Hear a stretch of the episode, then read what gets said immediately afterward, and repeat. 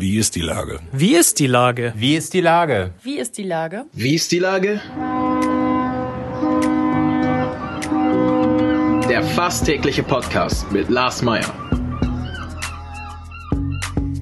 Wie ist die Lage? Unser fast täglicher Podcast als Kooperation mit der Mopo und der Gute-Leute-Fabrik spürt tagesaktuellen Fragen nach. Macher, Musikerinnen, Models, Mütter und Politiker, genauso wie Schwestern, Schüler, Freiberufler oder Helfer, also prominente Lenker oder unbekannte Denker, kommen knapp 15 Minuten zu Wort. Die Auswahl ist rein subjektiv, aber immer spannend und überraschend. Mein Name ist Lars Meyer und ich rufe fast täglich gute Leute an. Unser Partner, der das diese Woche möglich macht, ist Ostholsteiner. Nicht nur an Silvester, leckerster Hochprozentiger aus dem Norden. Herzlichen Dank. Heute befrage ich den Finanzsenator Andreas Dressel. Ahoi, Andreas. Ja, ahoi, lieber Lars.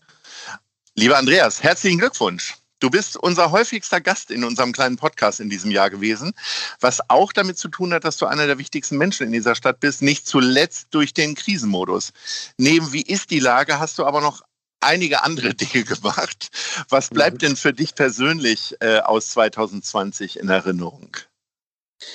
Also das ist äh, ein, ein Jahr, was wie im Fluge vergangen ist. Ich habe das jetzt die letzten Tage immer mal wieder äh, gesehen. Ich habe das Gefühl, eigentlich äh, war doch gerade noch März und die Corona-Krise hat gerade begonnen. Es ist schon ganz außergewöhnlich, ähm, äh, wie dieses Jahr verlaufen ist. Und ähm, wir haben eigentlich immer wieder dazugelernt. Wir haben immer wieder nachjustiert, ähm, geguckt, wie können wir Corona-Bekämpfung, aber auch die Hilfen für all diejenigen, die jetzt Corona betroffen sind, organisieren. Es war extrem herausfordernd, aber es hat auch ein bisschen Zufriedenheit äh, gegeben, dass man helfen konnte. Und äh, sag ich mal so, das war wirklich so mein persönliches Highlight, wenn ich, äh, als ich im Sommer der Phase, wo ja auch ein bisschen mehr Begegnungen möglich war, bei vielen Betroffenen in den Unternehmen, in den Betrieben war, die sich wirklich bedankt haben, dass es schnell ging. Die haben uns noch Tipps mitgegeben, was wir noch besser machen können das sind wirklich so prägende Erlebnisse auch aus diesem Jahr gewesen.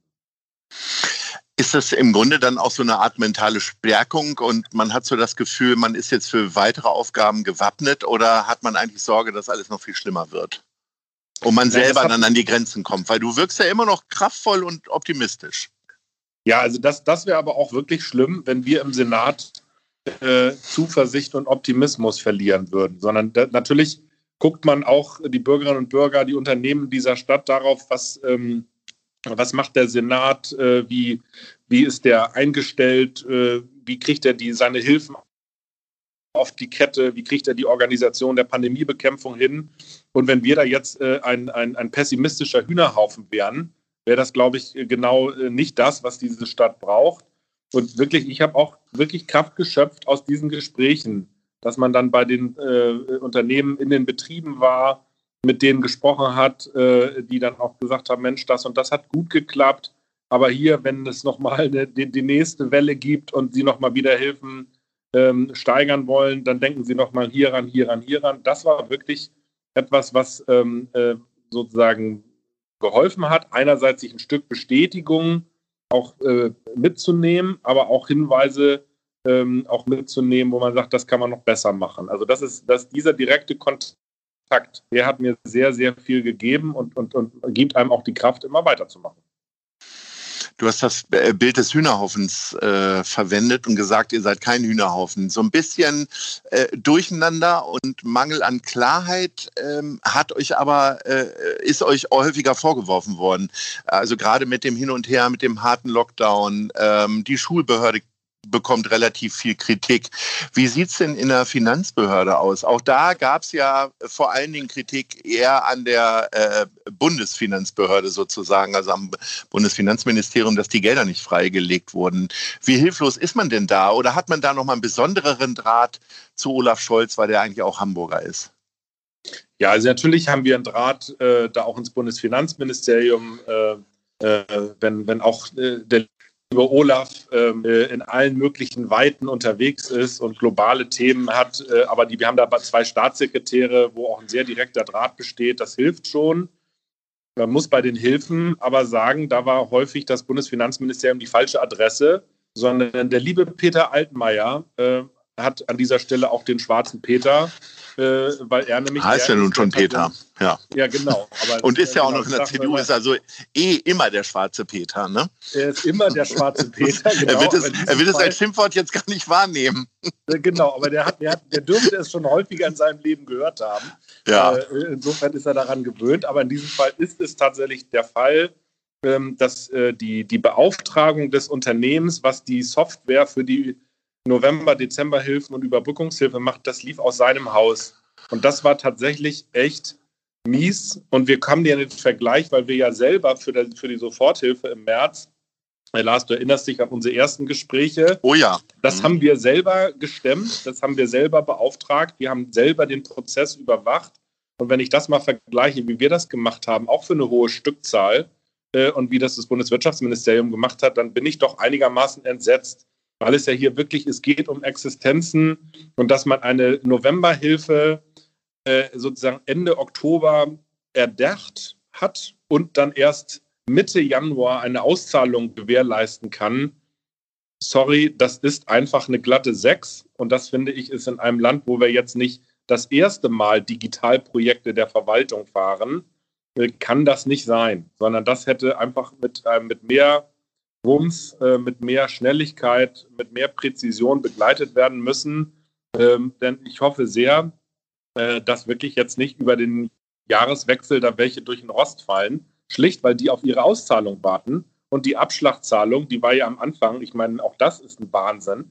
10.000 Euro auch für ein größeres Unternehmen als Abschlagszahlung. Äh, das ist äh, wirklich ein Tropfen auf den Hals. Drei Tage Miete für viele. Genau, ja. und da haben wir es immerhin durchgesetzt. Das war auch wirklich auch mit unser Hamburger Einsatz zu sagen, immerhin wird das verfünffacht von 10 auf 50.000, ist trotzdem noch nicht viel. Aber umso wichtiger ist, dass jetzt endlich dann die Hilfen auch kommen. Ähm, und das ist etwas, äh, sage ich mal so, was sozusagen schon eher zu den nicht so guten Erfahrungen aus dem Jahr 2020 äh, gehört, dass eben manches in Berlin sehr schleppend läuft ähm, und ähm, wir in Hamburg sind da einfach schneller unterwegs. Aber kehren wir mal auf dem eigenen Hof hier in Hamburg. Äh, welche Note würdest du denn dem Hamburger Senat im Krisenmodus geben?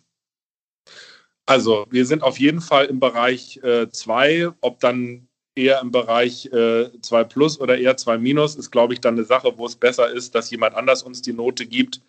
ähm, äh, sozusagen, das ist immer nicht so gut, sich selber Noten zu geben. Es könnte subjektiv geprägt sein. Also insofern, äh, ich glaube aber schon, dass wir das insgesamt und das sieht man ja auch an den Zahlen äh, über weite Teile dieses Jahres. Das sieht man an ganz vielen Stellen, ähm, auch wie Rückmeldungen gewesen sind. Und ich muss mal auch jetzt mal heute eine Lanze für die, für die Schulbehörde und für den Schulsenator brechen, äh, wo es jetzt ja Kritik gab, auch vor Weihnachten. Äh, wir im Senat sind ganz viele junge Eltern mit schulpflichtigen Kindern. Und die Tatsache, dass man eben nicht einen Druck ausgeübt hat äh, äh, bei denjenigen, wo berufstätige Eltern waren, sozusagen jetzt äh, zieht die Kinder raus, auch wenn es irgendwie gar nicht möglich zu machen ist, sondern gesagt hat, liebe Eltern, ihr habt ein Wahlrecht. Äh, wenn es geht, äh, ähm, unterrichtet ihr das zu Hause und betreut zu Hause. Und wenn es nicht geht, dann seid ihr in der Schule herzlich willkommen. Das finde ich ein Punkt, ähm, wo ich sagen muss, das war sehr anständig, auch im Sinne Vereinbarkeit und Familie und Beruf. Und es ist ja gar nicht so viel in Anspruch genommen worden, irgendwie 15 Prozent bei den Grundschülern. Meine Tochter war auch ein, ein Kind dabei, sozusagen. Das finde ich okay. Hamburg hat sich immer für Vereinbarkeit von Familie und Beruf eingesetzt, eben auch in Krisenzeiten. Aber du hast ja die digitalen Probleme schon angesprochen, äh, vor allen Dingen im, im, äh, im Bund. Ähm, aber warum kriegen wir es als Hamburg, als eine der reichsten Städte äh, Europas, als eine Stadt, die von Innovationen geprägt sein will, aber es irgendwie auch nicht ist, ehrlicherweise. Warum kriegen wir das nicht hin? Warum habe ich in der Schanze äh, weniger Internetvolumen als mein Kumpel auf dem Dorf in Ostwestfalen? Äh, warum kriegen wir die Auszahlung nicht schneller hin? Warum kriegen wir überhaupt viele Sachen nicht so gut hin? Warum werden, äh, wird im Bereich Innovation nicht noch mehr gefördert von der Stadt? Also es gibt ja immer so Projekte, die dann hochgehalten werden. Aber ich habe persönlich das Gefühl, ich beobachte seit vielen Jahren schon, ähm, dass, da, dass wir echt, also im Europavergleich immer ganz weit nach hinten hängen, hängen und äh, der Reflex immer ist, dass ihr als Politiker immer so fünf Projekte hochhebt und sagt, naja, so schlecht sind wir ja gar nicht. Und ja. jetzt so kurz vor Jahresende kannst du ja mal ein wahres Wort dazu sprechen. Absolut. Also, ich sage mal so, dass das ähm, äh, für, für, für viele jetzt in diesem Jahr auch mal eine harte Landung war in der Realität, weil plötzlich kam es jetzt nicht in der Tat auf ein paar Modellprojekte an bei Digitalisierung, sondern jetzt musste es in der Fläche klappen. Und das hat natürlich Punkte, Defizite schonungslos offengelegt, aber es hat auch, ähm, sage ich mal, Innovationspotenziale freigelegt. Also ich sage mal so, dass das jetzt viele ähm, äh, sage ich mal, Online-Konferenzen, Video, Telcos, die ganzen Formate jetzt alle gang und gäbe sind. Und das, das ist ja eine Sache, die wird nicht zurückzudrehen sein. Und das ist im Kern gut. Und was wir natürlich gucken müssen, und das ist, sage ich mal so, da war eher unser Datenschutzbeauftragter in Hamburg leider eher ein Bremsklotz, ähm, äh, dass wir sozusagen bei den Digitalformaten bei, in der Schule ähm, auch gucken müssen, dass auch rechtliche Entwicklung mit der technischen Entwicklung standhält. Das hätte noch schneller gehen können, keine Frage. Aber wir wollen es jetzt sehr kurzfristig auch ähm, glatt ziehen im Schulgesetz, damit auch wirklich komplett hybrider Unterricht möglich ist, wo sozusagen vorne der Lehrer einem Teil der Klasse den Unterricht gibt und da steht ein äh, entweder ein Laptop oder ein anderes äh, Endgerät äh, auf dem Tisch, was parallel das aufnimmt und es in die äh, heimischen Kinderzimmer an den Schreibtisch dort überträgt, ähm, sodass sozusagen echter Hybridunterricht möglich ist. Ähm, das muss jetzt, äh, sage ich mal, der gute Vorsatz aller Beteiligten für 2021 äh, sein, dass das auch gleich im ersten Quartal funktioniert. Und ähm, wir ahnen ja alle, dass auch das erste Quartal noch stark Corona geprägt sein wird, auch an den Schulen. Ähm, für diese ganzen Projekte brauchst auch du äh, sehr viel Kraft, die im nächsten Jahr äh, auf dich warten. Ähm, hast du jetzt eine Phase der kompletten Ausgelassenheit? Äh, wie sieht dein Wellnessprogramm aus? Und äh, erlebt man dich auch mal mit Partyhütchen und Trompete äh, irgendwo auf einer Party? Familienparty natürlich? Oder wie, sieht, wie sehen deine Tage jetzt aus? Ja, also ähm, ich bin jetzt äh, sozusagen in der Tat jetzt nicht sozusagen der mit der, der Trompete und dem Partyhütchen auch auch in Nicht-Lockdown-Zeiten. Äh, Einmal äh, Finanzsenator, immer Finanzsenator, immer ja, kontrolliert. Ja, das, das, also, ähm, also ich sage mal so, natürlich würden wir jetzt auch Silvester gerne irgendwie größer feiern, haben das die letzten Jahre auch mit ein paar befreundeten Familien gemacht und jetzt ist mhm. natürlich die große Tüftelei vor Silvester äh, sozusagen ähm, kriegt man es hin, auch ähm, unter Wahrung aller Bestimmungen, die Hamburg hat, äh, das genau ähm, darauf abzustimmen? Äh, oder bleibt man eben doch äh, letztlich allein mit der Kernfamilie zusammen? Das mhm. tüfteln wir gerade noch aus. Äh, ich glaube, man bleibt mit der Kernfamilie zusammen um dir mal einen Tipp zu geben. Ich glaube, man bleibt mit der Kernfamilie zusammen ja, und geht als Vorbild so, ne, ins das neue Jahr. Absolut, ja. so, das, das, äh, aber das ist etwas, was wir wo wir den ganzen Dezember über immer geguckt haben, wie entwickeln sich die Verordnungen weiter mhm. und was bedeutet das, wer muss ausgeladen werden, wer darf noch kommen. Äh, und das hat sich natürlich jetzt auf ein Minimum reduziert, keine Frage. Das werden wir natürlich anständig umsetzen. Und man kann auch im kleinen Kreis ähm, gute Laune haben und beschwingt ins neue Jahr starten. Denn wir werden ein bisschen diese Zuversicht äh, ähm, auch jetzt in diesen nächsten Wochen wirklich brauchen, dass wir alle wissen, irgendwann, es wird wieder heller, es kommt der Frühling, wir können wieder mehr raus und, und, und. Und das, glaube ich, ähm, sollte uns in diesen Tagen ähm, wirklich begleiten. Und das sage ich auch gerade in Richtung derjenigen, die jetzt hart getroffen sind, weil die im Bereich Gastro unterwegs sind, im Bereich Kultur unterwegs sind, aber auch jetzt gerade die Einzelhändler, die es nochmal hart getroffen hat. Wir haben wirklich versucht, mit all unseren Instrumenten bestmögliche Hilfe zu gewährleisten, aber immer auch zu gucken, gibt es irgendwas, wo man trotzdem kreativ tätig sein kann. Also das ganze Thema Außerhausverkauf, das ganze Thema äh, Click and Collect, also für den Einzelhandel. Wir haben immer geguckt, wie finden wir noch einen Dreh, wie trotz Lockdown-Situationen ähm, auch nochmal Wirtschaftstätigkeit kreativer Art möglich ist. Da finde ich, ist Hamburg durchaus auch ein gutes Beispiel dafür, äh, dass das geklappt hat. Und ich hoffe, dass das die Verluste ein bisschen in Grenzen halten kann. Mein lieber Andreas, das war es für uns beide in diesem Jahr auf jeden Fall. Ich freue mich auf viele weitere Gespräche im neuen Jahr und wünsche dir einen tollen Jahreswechsel und sage Ahoi und bis bald.